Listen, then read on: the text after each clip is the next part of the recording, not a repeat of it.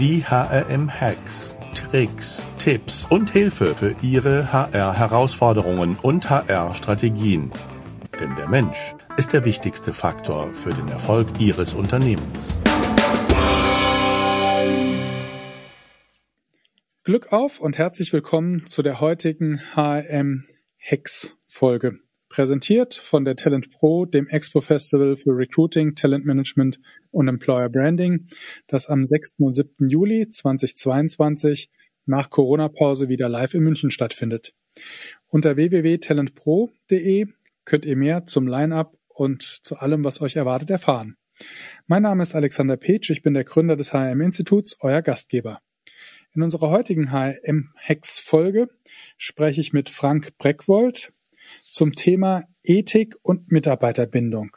Frank Breckwold kenne ich selbst schon fast 20 Jahre und habe mehrfach meine eigenen Geschäftsführer, Kolleginnen und Kollegen zu ihm in die Weiterbildung geschickt und die waren immer sehr zufrieden und begeistert und vor allen Dingen hatte ich immer das Gefühl, wir haben echten Impact erzeugt weil Frank Breckwold vereint die beiden Welten als Vollblutunternehmer auf der einen Seite und Führungskräfte, Trainer auf der anderen Seite. Und das liegt unter anderem daran, dass Frank Breckwold als Unternehmer aus einer Unternehmerfamilie kommt und unter anderem zusammen mit seinem Bruder die Friseurkette Rüff Coiffeur von Ullern aufgebaut hat. In einer früheren Podcast-Episode haben wir schon mal zusammen zum Thema Hochleistung und Menschlichkeit gesprochen kann ich euch, liebe Hörer, nur ans Herz legen. Herzlich willkommen, Frank Breckwold. Ja, vielen Dank. Gerne. Herr Breckwold, Ethik und Mitarbeiterbindung, wie passt das überhaupt zusammen? Ja, ähm, das passt deshalb besonders gut zusammen, weil eben in den, ich würde sagen, im letzten Jahrzehnt das Thema Sinngebung äh, für Mitarbeiter bei der Auswahl ihres Arbeitgebers eine ganz andere Bedeutung bekommen hat, eine weit steigende Bedeutung bekommen hat. Äh, das spielte vorher in dem Maße eigentlich keine Rolle. Und deshalb gehört Ethik, anständiges Umgehen mit den Mitarbeitern, mit den Lieferanten, mit dem Umfeld, mit der Umwelt eine ganz große Rolle, weil das dazu führt, ob sich Mitarbeiter identifizieren können mit dem Unternehmenszweck, mit dem, was im Unternehmen gemacht wird und wie auch im Unternehmen zum Beispiel mit den Menschen umgegangen. Aber für mich hat das Thema Ethik deshalb eine besondere Bedeutung. Ich habe als Unternehmer mich eigentlich immer darum bemüht, wie viele, viele andere Unternehmer auch, äh, mich anständig zu verhalten und habe dabei auch die Erfahrung gesammelt, äh, dass wenn du dich anständig verhältst, du in aller Regel einen wichtigen Stein auch dafür hast, dass du dauerhaft auch wirklich erfolgreich bist. Und äh, mich hat unheimlich geärgert, dass die große Zahl, und ich behaupte, dass die Mehrheit von Unternehmen gibt, die sich anständig verhalten, die ethisch anständig aufgestellt sind und sich äh, eben auch anständig unterwegs sind. Aber im Prinzip ist es eine große schweigende Mehrheit. Es scheint ja so zu sein, dass es sich ethisch zu verhalten ist einfach unspannend, ist ja fast langweilig. Äh, die Presse wird beherrscht von den Unternehmen, die eher unethisch unterwegs sind. Die Faulspieler sind morgens in der Bildzeitung und abends in der Tagesschau und äh, darüber berichtet. Und das vermittelt ein Bild von Wirtschaft, dass du eigentlich, ich sag mal, ganz hart Schwein sein musst, um erfolgreich zu sein. Was völlig das, was wirklich tatsächlich stattfindet, auf den Kopf stellt. Und äh, so äh, ging es mir. Ich habe mich jahrelang darüber geärgert und habe gesagt, wir müssen versuchen, dagegen was zu tun. Und das war der Beginn, äh, dass wir eine Stiftung äh, Club of Hamburg gegründet haben äh, mit dem Untertitel Erfolg mit Anstand. Äh, also wir wollten deutlich machen, natürlich muss ein Unternehmen erfolgreich sein, sonst wird es auf Dauer nicht bestehen. Dass es auf Dauer aber nur erfolgreich sein kann, wenn es sich anständig verhält. Dass also diese beiden Begriffe, äh, die in der Führungskultur mit Hochleistung und Menschlichkeit beschrieben sind, im größeren Zusammenhang eben mit Erfolg, mit Anstand äh, zum Ausdruck kommt.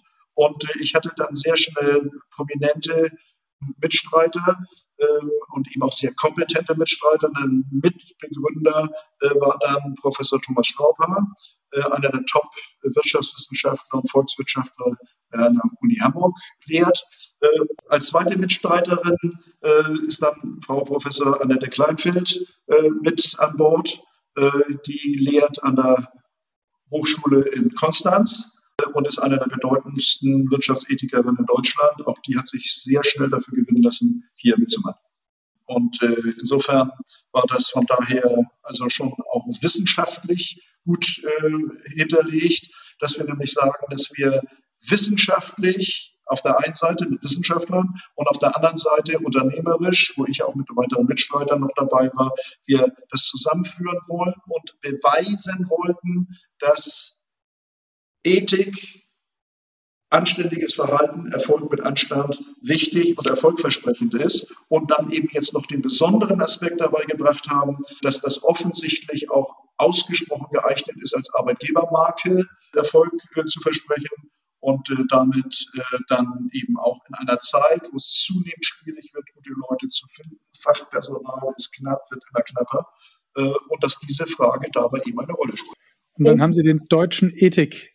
Ja, genau. Und um das jetzt nicht nur äh, als wieder Sonntagsrede an irgendwelchen schönen Veranstaltungen äh, zu machen und äh, die 250. Veranstaltung zu sein, die über Anstand und, und Ethik äh, referiert, haben wir gesagt, wir wollen es anfassbar machen. Wir wollen irgendwo etwas schaffen, womit Unternehmen, die anständig unterwegs sind, äh, eine Art Siegel bekommen können und deutlich wird, wir sind erfolgreich, das ist immer eine Grundvoraussetzung, und wir sind anständig unterwegs und haben deshalb geschaffen dann, und das war dann eben unter der Führung von Frau Professor Kleinfeld, äh, den DEX, den deutschen Ethikindex, der messbar machen sollte, und das ist uns dann gelungen, und das gab es bis dahin in dieser Form so nicht, äh, kann man ethisches Verhalten, anständiges Verhalten von Unternehmen irgendwie ja, zertifizieren, messbar machen und zertifizieren.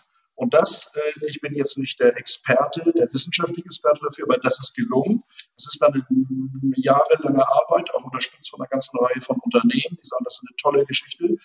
Es ist uns gelungen, den DEX unter der Führung von Frau Professor Kleinfeld, den DEX zu entwickeln. Die deutschen E-Tex gibt es jetzt. Es gibt auch Unternehmen, die ersten Unternehmen, die sich in diesem DEX haben zertifizieren lassen und äh, die eben Erfolg mit Anstand sich auf die Fahnen geschrieben haben und damit auch nach außen auftreten und ihren Mitarbeitern oder auch potenziellen Mitarbeitern deutlich machen, äh, dass sie wirtschaftlichen Erfolg, Spitzenleistung kombinieren mit, ich sage jetzt mal, bedingungslos anständigem Verhalten.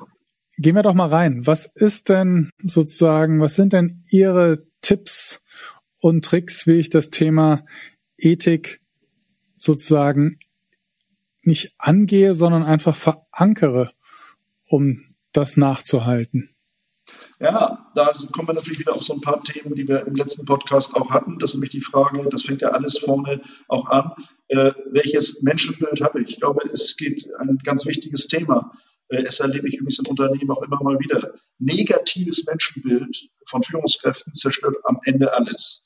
Also es geht schon mal von vorne an, positives Menschenbild, dass du den Menschen zugewandt bist, dass du den Menschen, und dann kommen wir wieder auf die berühmten 4V, dass du bereit bist, Verantwortung zu übertragen, dass du bereit bist zu vertrauen, dass du auf der anderen Seite auch für Verbindlichkeit sorgst, dass du als Führungskraft eine gewisse Vorbildfunktion hast. Diese Dinge äh, zu klären und wie ist eigentlich das Geschäftsmodell, und darum ging es dann auch beim DEX, wie ist das Geschäftsmodell so aufgestellt, dass es nachhaltig und wirklich erfolgreich sein kann. Denn noch einmal, wir haben grundsätzlich gesagt, du kannst nur im DEX sein, wenn du unternehmerisch, wirtschaftlich auch erfolgreich bist. Äh, also Unternehmen, die toll ethisch aufgestellt sind, aber nicht erfolgreich sind, äh, sind nicht im DEX, sondern das ist die Kombination aus wirtschaftlichem Erfolg und anständigem Verhalten, was sich ja aus meiner Überzeugung heraus auch gegenseitig bedingt. Und äh, da ich darf das auch so sagen, mein Unternehmen, mein Friseurfilialunternehmen, äh, wir haben uns dem auch unterzogen, haben uns da auf den Weg gemacht in die erste Stufe Dex Bronze äh, eingestiegen, haben uns da insofern in Anführungsstrichen zertifizieren lassen. Und äh, da war, spielt dann eben eine Rolle, wie geht ihr mit Mitarbeitern um, wie ist der Rekrutierungsprozess, äh, wie ist auch die Unternehmensorganisation aufgestellt, welche Spielregeln gibt es im Unternehmen. Gehen wir mal auf das, den Rekrutierungsprozess. Was ist aus Ihrer Sicht ein ethischer Rekrutierungsprozess oder wo spielt da Ethik mit rein? Ja, also Ethik spielt zum Beispiel damit rein, äh, wirklich keine Unterschiede nach Nationalität, Geschlecht oder sonstigen Geschichten äh, zu machen. Äh, also da offen zu sein dafür, äh, sich da also wirklich äh, weit aufzustellen. Dann äh, dabei auch, wie gesagt, im Rekrutierungsprozess ja, Chancen zu geben Leuten auch eine Chance zu geben, die vielleicht schon mal in, auf ihrem Weg mal nicht erfolgreich waren, vielleicht auch mal etwas gemacht haben, was nicht so toll war. Ähm, also äh, das zu erweitern. Und dann sind ich komme immer wieder auf die, irgendwo äh, hat es doch eine Verbindung zu dem 4V, also Vertrauen zu geben. Vertrauen zu geben und dann die, die wichtige Thematik dann auch Wertschätzung und zu sehen, hast du jemanden vor dir, der aus deiner Sicht, das musst du immer als Führungskraft, wenn du einstellst, natürlich auch berücksichtigen, der aus seiner Sicht bereit ist, Verantwortung zu übernehmen, sich wirklich einzusetzen und sich zu identifizieren mit deiner Geschäftsidee. Und ich glaube, es gibt heute eine ganze Reihe von Unternehmen, die sind auch so unterwegs und die haben aus meiner Sicht als Arbeitgeber damit einen deutlichen Vorteil in diesem immer enger werdenden Arbeitsmarkt. In unseren vorherigen Podcasts hatten Sie ja ähm, Ihre Erfahrungen berichtet, dass sich eigentlich Führung äh, über die letzten 20, 30 Jahre kaum verändert hat und dass eigentlich nur zwei, im Wesentlichen zwei Dinge dazugekommen sind. Eines war ja das Thema der äh, Sinngebung. Ne? Und da spielt ja genau das Thema Ethik voll rein. Ja.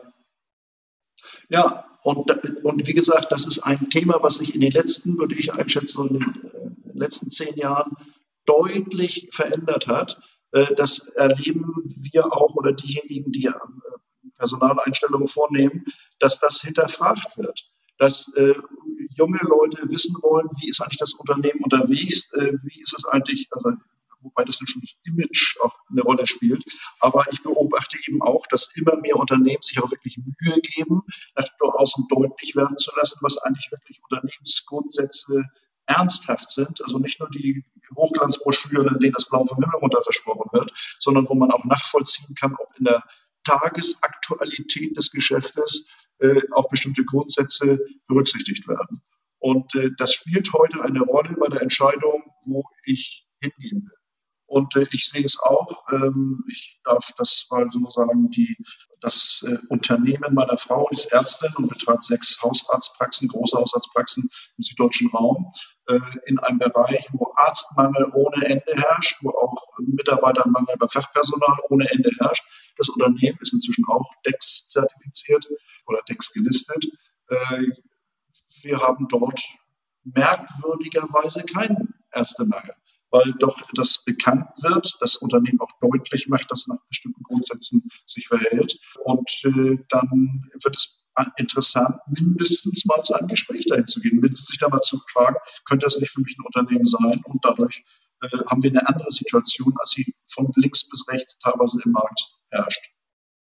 Mhm. Was macht, was machen, was machen Sie da anders in den Haushalts, Hausarztpraxen? Also, äh, ja, also schon mal ganz spannend. Äh, das unterstelle ich jetzt aber nicht nur dieser Hausarztpraxis, sondern generell Ärzte, muss ich ja immer sagen, das habe ich ja auch lernen müssen als Unternehmer. Äh, also im Gesundheitswesen kann und darf nicht, und das muss man dann auch deutlich machen, kann und darf nicht Profit die oberste Zielsetzung sein. Das ist aus meiner Sicht eines der kritischen Dinge in der ganzen Krankenhauslandschaft, in der Entwicklung, dass dort sehr stark dann auf Wirtschaftlichkeit zunächst mal, das ist noch eine wunderbare Geschichte, aber dann noch irgendwo, dass eine Entwicklung gegangen ist, dass doch sehr stark die Profitabilität im Mittelpunkt steht. Wenn du im medizinischen Bereich bist, und ich nehme jetzt mal Hausarztpraxis, da muss als oberste Zielsetzung sein, erstklassige Patientenversorgung. Das ist die Grundversorgung, medizinische Versorgung der Bevölkerung. Und das musst du auf hohem Niveau machen wollen.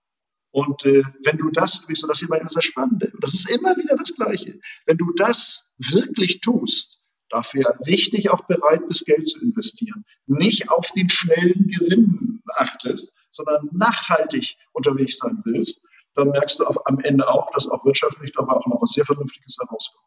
Und deshalb sage ich auch, und das geht auch über Arztpraxis hinaus, Ziel des Wirtschaftens, oberstes Ziel darf aus meiner Sicht Und ich bin Unternehmer und natürlich will ich auch Profit haben und ich freue mich auch über hohen Profit. Aber grundsätzliches Ziel darf nicht Profit sein, sondern muss erstklassige Dienstleistung, erstklassige Nutzenstiftung für meine Kunden, Patienten, was auch immer es ist. Und wenn ich das dann besser mache als fast alle anderen rundum, dann habe ich einen richtig guten Profit und den habe ich zu Recht, weil ich es nämlich besser mache, weil ich die Bedürfnisse derer, für die ich da sein will, besonders gut erfülle. Und, und diese Aussage, und das erlebe ich nochmal zurück zu den Arztpraxen, man hat enorm investiert, man hätte auch weniger investieren können. Man hat jetzt modernste Praxen. Unter Pandemie-Gesichtspunkten angekommen ist ganz wichtig, dass plötzlich auch nicht eine kleine verschachtelte äh, Praxis irgendwo in einer Wohnung, sondern du hast so richtig große, vernünftige Räumlichkeiten, wo du auch trennen kannst, wo du Abstand halten kannst. Äh, das alles äh, ja, das nützt jetzt in einer solchen Situation auch und in solchen Rahmenbedingungen möchten Mitarbeiter auch gerne arbeiten und Patienten kommen auch gerne, weil sie sehen, das ist ja eine, das eine neue Form, das konsequent zu machen und nicht vorne zu gucken, wann kommt das wieder raus, sondern diese Rahmenbedingungen erstklassig sicherzustellen. Ja, und dann äh, allerdings auch das Vertrauen haben, dass sich das am Ende auch lohnt. Das lohnt sich.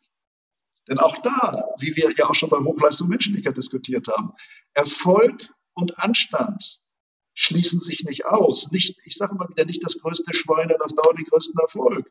Nicht Unanständigkeit macht sich bezahlt. Vielleicht kurzfristig, nicht mittelfristig und schon gar nicht langfristig.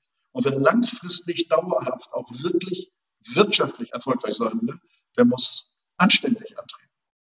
Und ich sage wieder ganz, ganz äh, kühl, anständig anzutreten und sich anständig zu verhalten, lohnt sich.